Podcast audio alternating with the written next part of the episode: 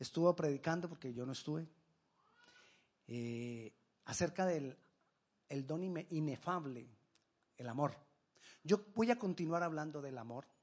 Voy a insistir en, en el maravilloso amor de Dios. Y vamos a mirar hoy el amor, naturaleza divina. Dios nos ama profundamente independientemente de nuestros sentimientos, el deseo de, Él es que nosotros le amemos a Él. Él no solo nos ama, Él nos ayuda para que nosotros le amemos a Él, porque Él quiere que le amemos. Y Él nos ama, pero el amor de Dios se manifiesta en nosotros a través de amor a los demás. El amor de, no hay otra manera de demostrar el amor de Dios si no es a través del amor a los demás. El amor de Dios es el cemento que nos mantiene unidos como el cuerpo de Cristo. Y nosotros debemos trabajar en eso, considerando a los demás, siendo paciente con los demás, sin ningún interés, sin nada cambio. Y por eso nosotros debemos andar con cuidado de no dañar a nadie. Hay cosas que yo debo evitar sencillamente por no dañar a nadie. Yo no puedo dejar salir mi ego por encima de que alguien sufra algún daño. No. Porque el amor de Dios me lleva a negarme a mí para que el otro no sea dañado. El amor de Dios me lleva a mí para que bendiga a los demás, no solo diciéndole Dios te bendiga. Amén cuando bendecimos a la gente. Que nos, hola hermano, Dios le bendiga. Que se vuelve hasta allá palabra de cajón. Porque a veces decimos Dios te bendiga y por dentro como que... Pero así es. En realidad lo que Dios quiere es que nosotros bendigamos de verdad a las personas con amor. Romanos capítulo 5, versículo 8. ¿Quiénes están memorizando hoy versículos? El versículo a memorizar para esta semana. Romanos capítulo 5, versículo 8. Más Dios muestra que, que hemos pasado, perdón, perdón, más Dios muestra con su amor para con nosotros en que siendo aún pecadores, Cristo murió por nosotros. El amor de Dios se manifiesta a nosotros, aunque seamos pecadores. ¿Pero por qué? Porque Cristo murió por nosotros. Cuando Cristo reina en mi vida, dice la palabra que nosotros somos sellados con el Espíritu Santo de la promesa. Amén. Si yo soy sellado con el Espíritu Santo de la promesa, lo que estoy recibiendo, ese sello, es la naturaleza de Dios. Y cuando yo recibo la naturaleza de Dios, Dice la palabra también que Dios es amor. No dice que Dios tiene amor, ni dice que Dios es amoroso. Dice Dios es amor. O sea que la esencia de Dios es el amor. Y si yo soy sellado con el Espíritu Santo de la promesa, en mí tiene que haber amor. Y el amor se tiene que ver. Y ese amor tiene que crecer en mi vida. Mi naturaleza tiene que ser transformada por esa naturaleza que es sembrada en mí. Y tiene que ser poco a poco cambiada mi naturaleza. Yo una vez les di un ejemplo y se los quiero volver a dar. Hablando de esa naturaleza. Estaba un maestro con su discípulo a la orilla de un estanque. Y cuando de un árbol prun cayó un alacrán. Entonces el maestro dijo, lo voy a salvar y lo fue a agarrar y el alacrán trató de picarlo. Y él lo soltó. Y volvió y dijo, lo voy a salvar. Y volvió a intentar salvarlo y volvió el alacrán a tratar de picarlo y él lo soltó. Pero fue y se buscó una hojita y agarró el alacrán y lo salvó. Y el, y el discípulo le dijo, maestro, ¿por qué si el alacrán te iba a picar, para qué lo salvaste? Y él le dijo, es cuestión de naturaleza. La naturaleza del alacrán es picar. La, la naturaleza mía es salvar.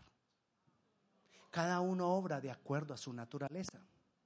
Ahora, la naturaleza que Dios ha puesto en nosotros es amor. Tú decides si dejas que ese amor fluya o si te agarras a picotazos con otro. Cada uno decide. Pero el amor está sembrado en nosotros. Y nosotros tenemos que tomar la decisión de que esa naturaleza cada vez fluya más y más y más en nosotros. Hay personas que se sienten orgullosas del mal. Ay, pastor, sí. Porque se sienten orgullosas de que nadie puede con ellos. Ay, usted viera el que se meta conmigo, mejor dicho. Y se sienten orgullosos de eso. Esa es su naturaleza. Hay personas que se sienten orgullosos del orgullo mismo que sienten. Hay personas que se sienten orgullosos de todo lo que tienen. Esa es su naturaleza. Pero cuando una de esas personas o nosotros recibimos a Cristo, Cristo viene y empieza a cambiar esa naturaleza. Y entonces aquel que decía, ay, el que, el que se mete conmigo, pues la tiene, su naturaleza empieza a cambiar. Y tiene, sin defecto, tiene que ocurrir que empieza a manifestarse el amor de Dios. Si es que de verdad tiene a Cristo. Porque el que tiene a Cristo tiene la naturaleza de Cristo. Porque el que tiene a Cristo tiene el espíritu de Cristo. Mire, mire, miren lo tremendo que es que dice en primera de Juan capítulo 3 versículo 4. La primera carta del apóstol Juan. Capítulo 3, versículo 4 dice así: Todo aquel Perdón, 3.14, discúlpeme. 3.14. Nosotros sabemos que hemos pasado de muerte a vida. ¿Quién de ustedes sabe que ha pasado de muerte a vida? Bueno, gloria a Dios. Nosotros sabemos que hemos pasado de muerte a vida en que amamos a los hermanos. El que no ama a su hermano permanece en muerte, duro. Porque el que es salvo manifiesta amor de Dios, según esto. Y el que no manifiesta amor de Dios, permanece en muerte. Más o menos es así que también alguna vez ya lo hablé.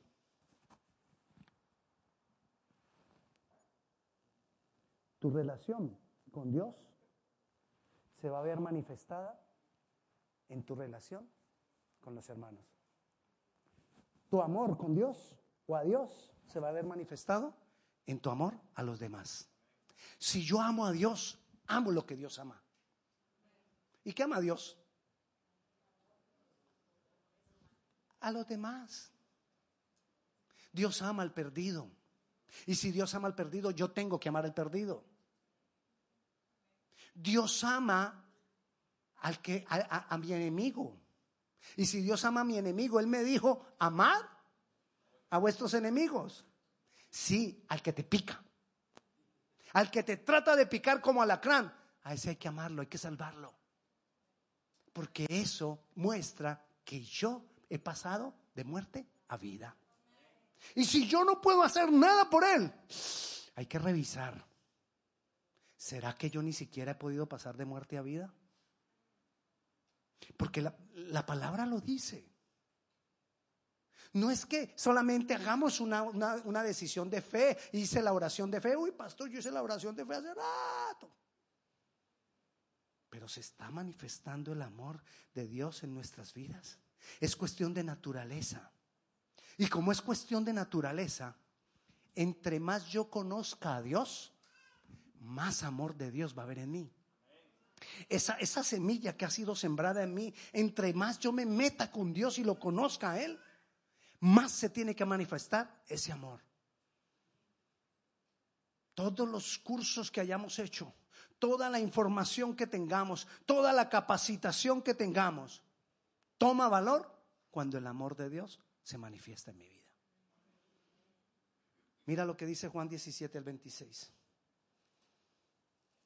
Dios es bueno, Dios es maravilloso y Él nos ha dejado todo esto para guiarnos a manifestar ese amor. Jesús estaba orando y, dijo, y les ha dado a conocer tu nombre y lo daré a conocer aún. ¿Qué estaba diciendo Jesús? Yo vine a mostrar al Padre y lo voy a seguir mostrando porque dijo, y lo manifestaré aún y lo daré a conocer aún para que el amor con que me has amado esté en ellos y yo en ellos. O sea que cuando yo conozco al Padre, el amor del Padre se manifiesta en mi vida. Si el amor del Padre no se manifiesta en mi vida, ups, dígale que está a su lado, ups. Ups. Ok.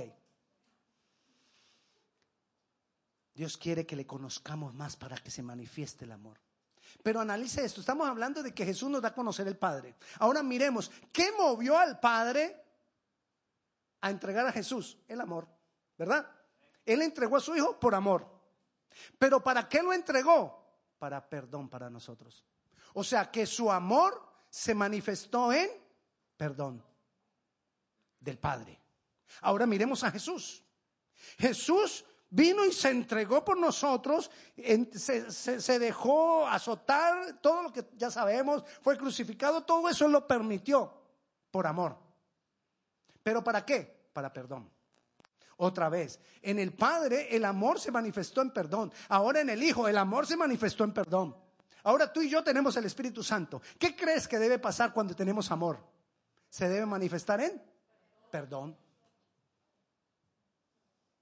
Así que si yo no puedo perdonar, me hace falta amor del Padre. ¿Y en qué se muestra que hemos sido pasados de muerte a vida? En que tenemos el amor del Padre. Entonces yo tengo que perdonar. ¿A quién? Al alacrán que me picoteó. O al que me trata de picotear. O al que me sigue como que, a ese. Al enemigo yo lo tengo que perdonar. Yo tengo que perdonar a la persona que me ha hecho daño. Pero también tengo que perdonar a la persona que no me ha hecho daño. ¿Cómo así, pastor? Sí, porque hay veces no me han hecho nada y yo, y yo les tengo rabia. De verdad. Hay personas que dicen, yo no le hice nada, pastor, y no me habla. Pero esa persona cree que usted sí le hizo. Entonces esa persona te tiene que perdonar. Perdónelo.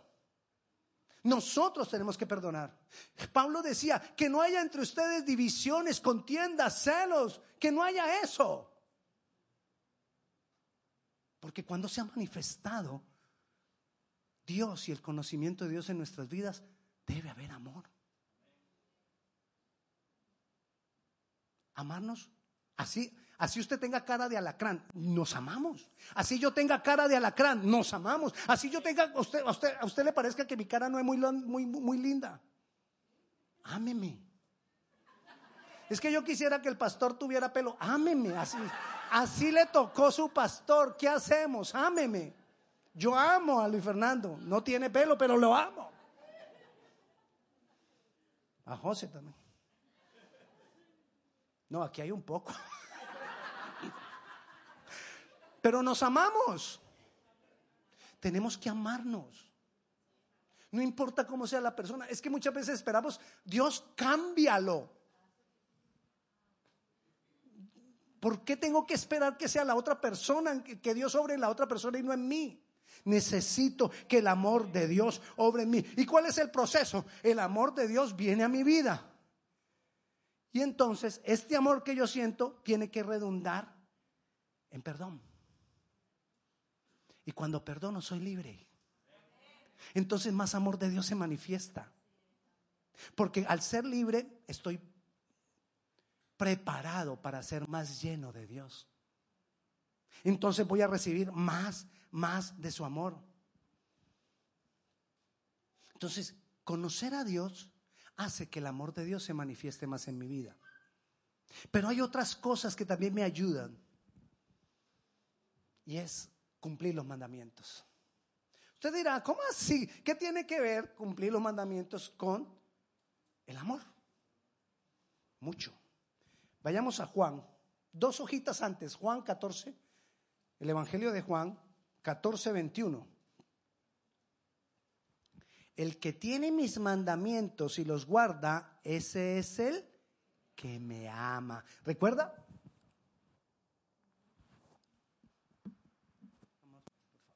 Señora bonita. Aquí arriba. Para que me oiga. Recuerde.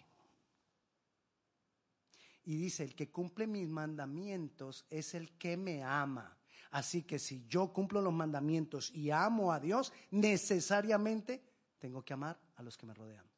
Necesariamente, más que neces gracias, más que necesariamente, indefectiblemente, usted sabe que es indefectiblemente, que no hay otra forma, tiene que ocurrir.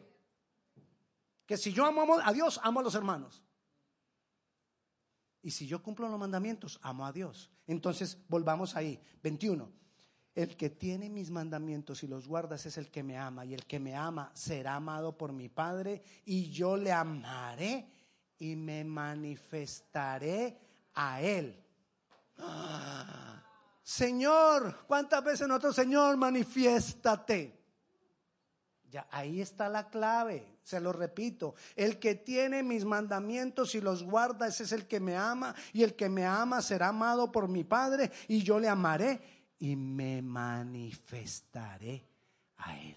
¿Quieren las manifestaciones poderosas de Dios? Cumplamos los mandamientos. Esforcémonos por cumplir los mandamientos. Anhelemos cumplir los mandamientos. Anhelemos santidad. Anhelemos hacer la voluntad de Dios. Dios quiere manifestarse. Dios quiere manifestarse en nosotros. Recuerde con lo que empezamos. El Espíritu Santo ha sido depositado en nosotros. Hemos sido sellados, dice Efesios, con el Espíritu Santo de la promesa. Marvin estuvo hablando de Romanos 5.5. Yo, yo solamente lo voy a tocar. Romanos capítulo 5, versículo 5. Lo voy a tocar rápidamente para decirle lo siguiente acerca de lo que estamos hablando hoy y de lo que dice Romanos 5.5. Y la, y la esperanza no avergüenza porque el amor de Dios ha sido derramado en nuestros corazones. ¿Qué? El amor de Dios ha sido derramado en nuestros corazones por el Espíritu. O sea que si yo tengo el Espíritu, tengo que tener amor. Gloria a Dios por los dones. Pero si yo tengo dones y no tengo amor, símbolo que retiñe. ¿Sabe qué es un símbolo que retiñe? Es como si nosotros, símbolo que retiñe es como si nosotros trajéramos sonajeros de niños para la alabanza. Como que no. No, no podríamos hacer la música que queremos con eso. O como decimos en Colombia, tilín, tilín y nada de paletas. Yo sé que usted no entiende tilín, tilín y nada de paletas, pero se lo voy a explicar. Por los barrios anda un señor con un carrito que vende paletas. Paletas son los, los helados, esos con un palito y helado de fruta, ¿ok? Y él va con, las paletas, con el carro de paletas y unas campanitas en el carro. Tilín, tilín, tilín, tilín, tilín. Y apenas pasa el carro, uno sale a comprar la paleta. Y va y le dice al señor, hay una paleta. Y el tilín, no, no tengo paletas. Entonces, ¿para qué tilín, tilín? Si no tiene paletas. Igual pasa con el que tiene dones y no tiene amor, ¿para qué dones si no tiene amor? ¿Para qué profetizar si no hay amor? No se deje deslumbrar por los dones. Yo podría ser el... Usted se imagina que yo fuera el gran predicador. Imagínese nomás. Que el gran. Y si no tengo amor, ¿de qué me sirve predicar? ¿De qué me, hubiera servido haber sido el gran predicador si no tengo amor? De nada sirve. Nada nos sirve si no hay amor. Usted puede hablar en lengua, usted puede profetizar, usted puede hacer lo que quiera. Si no tiene amor, de nada sirve. Si usted anda buscando a ver con quién se picotea, de nada sirve. Si de pronto el alacrán es usted, porque a veces me ay pastor, es que el problema del alacrán es que lo tengo en mi casa. ¿Y qué tal que el otro, qué tal que el otro venga a decir, no, es que el problema es mío, es que el alacrán es ella? Cada uno, para cada uno el alacrán es el otro. Pero si nos amamos, pues, ¿qué me arriesgo a que me pique? Por amor. por amor. En la medida que tengamos una relación más profunda con el Espíritu Santo, debe haber más amor. La palabra dice, revestíos de amor. ¿Qué es revestirse de amor? Es la decisión que yo tomo, que ese amor con el cual yo he sido sellado, fluya a mí. Es el deseo de que ese amor se manifieste. Es la decisión, vestirme de amor es la decisión. Yo quiero que el amor de Dios se manifieste vez tras vez en mi vida. Eso es revestirnos de amor. Y Colosenses 3 del 12 al 14, leámoslo pues, no se lo iba a leer, pero se lo voy a leer. Leámoslo. Palabra de Dios. Vestíos, ahí comienza. ¿Qué dice? Vestíos pues como escogidos de Dios, santos y amados, de entrañable misericordia, de benignidad, de humildad, de mansedumbre, de paciencia, soportando, ah, soportándoos unos a otros, perdonándoos unos a otros. Y si alguno tuviera queja contra Dios. De la manera que Cristo os perdonó, así también hacerlo vosotros. Y el 14. Y sobre todas estas cosas, vestidos de amor, que es lo que nos une. Vestidos de amor, que es el vínculo perfecto. Vistámonos de amor. En la decisión, yo voy a soportar en amor. No es que me lo voy a aguantar. Amor no es aguantar. Porque cuando usted se aguanta al hermano, llega un día en que usted y explotó y ese día fue peor. Porque salió todo ese volcán que tenías guardado. Eso es cuando has estado aguantando. Pero soportarnos en amor es yo entender que la otra persona quizás tiene problema. Que si quizás lo picaron en la casa y viene y, no viene bien. Y vengo yo y, ay, mira, es que esa cara que tiene. Y empiezo a criticarlo, a juzgarlo, a señalarlo. Que porque tiene la cara larga. Nadie sabe cómo se levantó, nadie sabe qué le pasó, nadie sabe si tuvo agrieras al dormir. Eso es duro. Se levanta uno de mal genio. Pero no por eso nosotros nos vamos a andar dejándonos de soportar unos a otros. Vestidos de amor, vestidos de amor. Toma la decisión de amar al enemigo, al amigo, al alacrán, al difícil, al hermanito ese que... Y para eso pues que no me gusta con él. El 22 vamos a estar todos juntos. Y si hay alguno que a usted no le gusta, no, no hay nada que hacer. Y órele al Señor que de pronto el alacrán no le toque de, jefe suyo.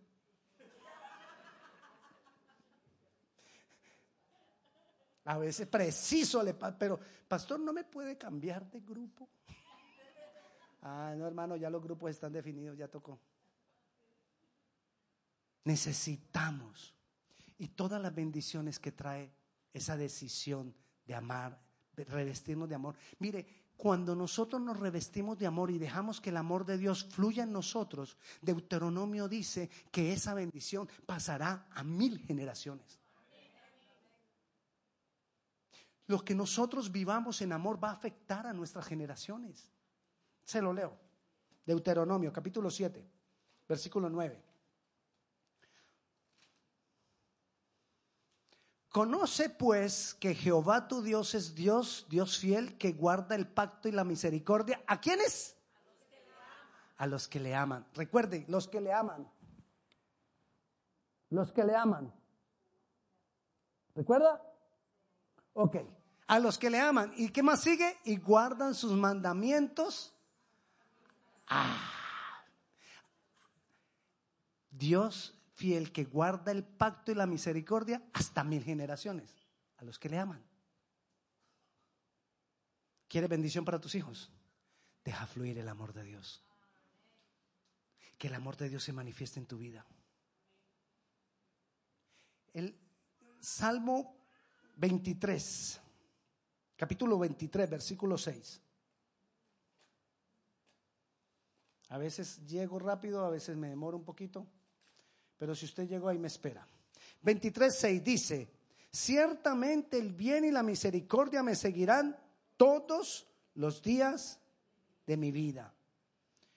Me gusta lo que dice la nueva traducción viviente.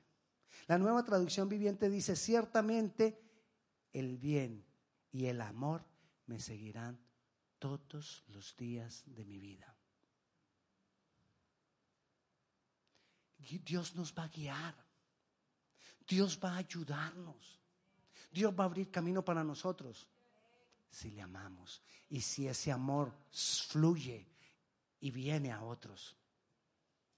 Dios nos va, a, nos va a guardar. El Salmo 145, 20 dice, Dios te va a guardar a los que le aman, a los que le buscamos. Jehová guarda a todos los que le aman.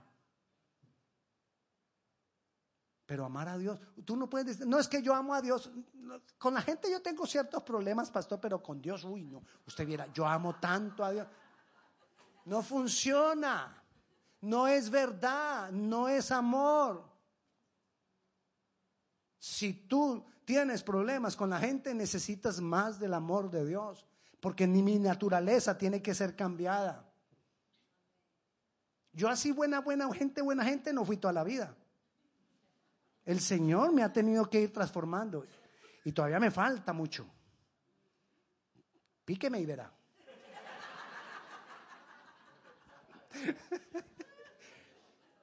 Pero necesitamos que esa naturaleza vaya siendo cambiada en nuestras vidas. Mire lo que dice Romanos. A los que aman a Dios. Ustedes se lo saben. ¿Qué va dice? Todas las cosas les ayudan para bien o sea, que todo Dios lo va a redundar para una bendición. Viene una tempestad, viene una tormenta y Dios la cambia en una bendición para ti. Si le amas. Para los que le aman. Y si yo lo amo a Él, tengo que amar a los hermanos, tengo que amar a los que no creen, tengo que amar a los enemigos, tengo que amar a todo el mundo. Y entonces, a esas personas que amamos a Dios de esa manera, todas las cosas nos ayudan para bien. El enemigo nos manda una, tempestad horrible. Dios la utiliza para bien, me da una gran enseñanza, me levanta, me transforma y yo sigo adelante. Si amo a Dios, si amo a los hermanos. Todo lo que el enemigo quiera hacer, Dios lo vuelve bien. Todo lo que las circunstancias quieren traer, Dios lo vuelve para bien. A los que aman a Dios. Dios nos va a dar promesas y bendiciones que no todo el mundo tiene. Dios lo ha prometido, Dios es fiel, Dios es bueno. A los que aman a Dios, Dios da promesas, Dios da bendiciones, más allá de lo que nosotros entendemos o esperamos, más allá de lo que nosotros podemos comprender. Porque es incomprensible el amor de Dios la palabra de lo que hablaba Marvin hace ocho días, la palabra inefable, quiere decir algo tan grande, tan profundo, tan maravilloso, que no se puede expresar con palabras. Ese es el amor de Dios. Algo tan maravilloso, tan profundo, que no se puede expresar con palabras. Y de eso estamos llenos nosotros. Esa es la naturaleza que nosotros tenemos ahora. Lo que yo necesito es dejar que esa naturaleza fluya, dejar que esa naturaleza salga, dejar que esa naturaleza se manifieste más que los dones. Ay, pastor, ya no quiere que tengamos dones y la otra vez nos enseñó. No, yo lo que te estoy diciendo es que la base, el fundamento de todo es el amor. Y si no hay amor, no hay paletas. No hay nada. De nada sirve. Címbalos que, te, que retiñen. Pura bulla. Y el mundo está lleno de bullosos. No hagamos bulla, mostremos el amor de Dios. Cada momento, cada situación.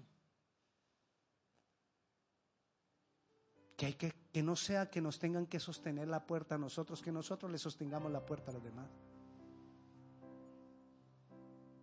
Que si alguien necesita ayuda, que tú puedas parar y ofrecer tu ayuda. Que tú cada, cada que tengas la oportunidad puedas decirle a alguien, Dios te ama a la mujer que, que, está en la registradora del supermercado, al que te está empacando los víveres, al que está acomodando los carritos en el parqueadero. ¿Cuántas veces no le podemos decir, Dios te ama? Dios te bendice. Ay, pastor, pero es que yo no hablo inglés. Aprendas esa frasecita, God bless you. God loves you. Ya. Tú no sabes lo que, eso pueda significar para una persona. Tú no sabes el que tú les tires la mano a alguien cuando de pronto se está tratando de levantar. Lo que pueda significar para una persona. No importa si te ha picado antes. Nuestra naturaleza es amar, porque esa es la naturaleza de Dios. Amémonos los unos a los otros. Yo te invito a que le digamos eso al Señor, que nos amemos unos a otros, que nos revistamos hoy de amor, que le digamos, Señor, hoy tomo la decisión, hoy quiero, hoy, hoy, tomo la decisión de amar, hoy tomo la decisión de perdonar. Si tú antes has habido situaciones que no has podido perdonar, pues hoy toma la decisión de perdonar. Pastor, es que es muy difícil. Toma la decisión, Dios hará el resto. Dios se encarga, solo es que tú te revistas del amor. Vamos a orar, vamos a ponernos de pie. Señor, gracias por tu amor. Gracias porque tú diste a Jesucristo para perdón de nosotros por amor. Y nos enseñaste del amor. Gracias.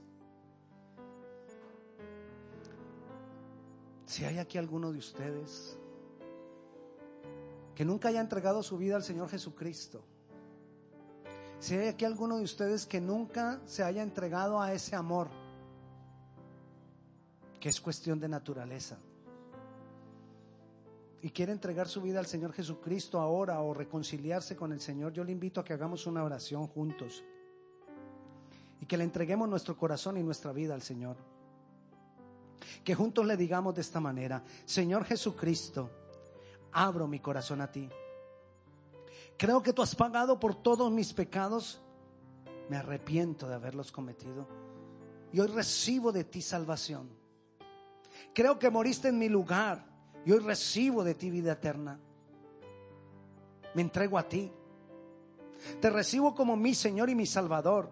Creo a tu palabra. Creo a tu evangelio. Lléname de tu amor. En tu nombre Jesús.